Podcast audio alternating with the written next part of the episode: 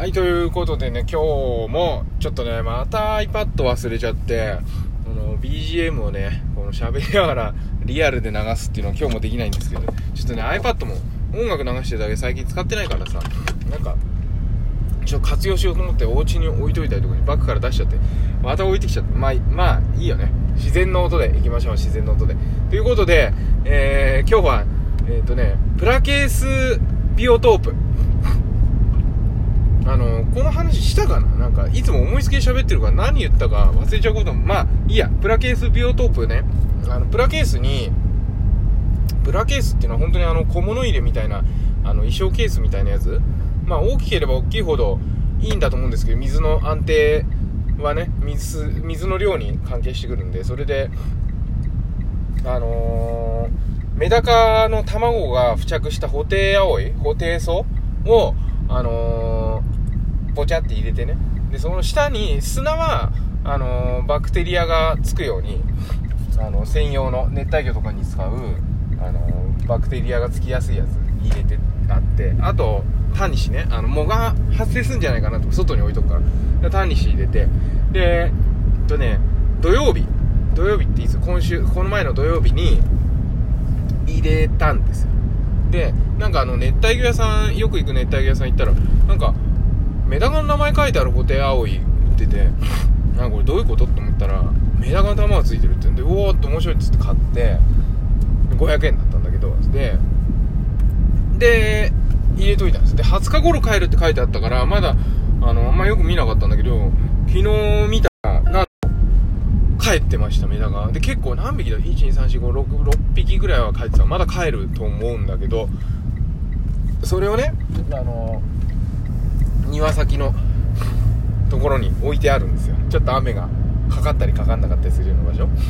で、あの、餌をね、どうしようかなと思ってんだけど、長く置いてあるビオトープならね、あ、そう、そもそもビオトープってなんだよみたいな。ビオトープっていうのは日本ですよ、日本。日本の自然はビオトープなんですよ。なんかその、まあ水を足すだけ、または水をちょっと変えるだけで済むような、こうなんつうんだ、自然な池みたいなね、のを作るっていう感じのやつなんですけど、まあちょっと説明下手だからビオトープって調べてみてくださいね、わかんないな。で、それをしてやり始めて、で、普通なんかこう、メダカの鉢みたいなのとか、陶器でできたようなやつとか、水槽そのまま外に置いたりとかするんだけど、そうじゃなくて、ほんと5、600円の、あの、小物入れのプラケースの大きめのやつでいいっていうことがね、あって、それでやってんですけど、で、メダカ帰って、で、メダカ帰って昨日、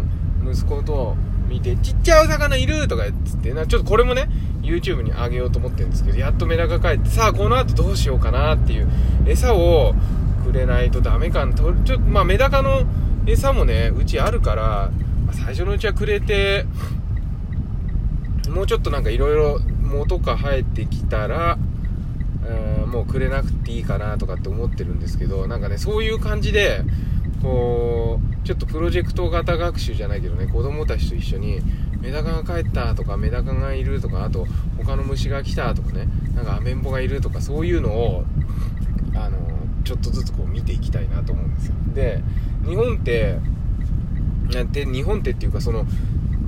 ほんのちっちゃな、うーん、あれはなんだろうな、40センチの20センチぐらいかな、の、プラケースなんですね。深さは、そうだな、15センチ、20センチぐらいかな、のケースなんだけど、あの、サムネイルになってるやつね、これの。で、そこに、あの、お水を張っておくだけでね、本当にこう、そこに多様性が生まれる。それで、あの、なんだっけ、そうそう、茂木さんがやってて、なんか、都内、多分、都心に住んでるんだと思うんだけど、トンボが来たっていう、すごいことだよね。そのちっちゃな水辺をめがけてトンボが来る。いや、すごいね。だやっぱ生き物にとってはその水がああるっていうことがパラダイスなんですよね。そう。うん。だからそれを皆さんの軒先にこう置いたら日本の多様性、生物多様性が上がる。で、その生物多様性をことによって、あ、こんな放置してた水ね水に虫が来るんだとかなんかわかんない鳥が来るんだとかそういうことをね見ていくとそこからまた人間の多様性も上がるんじゃないかなっていうふうに思うんです。まあ、それちっちゃいことなんですよ。ちっちゃいことなんだけどだけどなんかそういうやっぱ自然の力強さとか自然の何て言うんだろうな淡々とこう大きくなる自然のこととかなんかそういうのをなんかこうやっぱり自然に行って体感するのが一番いいんだけどちょっと行っただけだと分かんないし、まあ、野菜とか作るのもねいいと思うんですよね。でもプランターでね野菜作るとトマトなんか本当は水あげなくても育つんだけどプランターだと水ちゃんとあげてあげないちょっと自然にはない人の手が結構入らないと育たなかったりするんで畑で、えー、野菜をやるとねまた違うんだけどそれもまだ難しいだからあのープラケース、ほんとプラケースっていいんですよ。結構でかい方がいいです。夏になるから、あのー、水質が。ただメダカってね、あの、急激な温度変化がなければ40度ぐらい生きら生きられるんで、冬は、あの、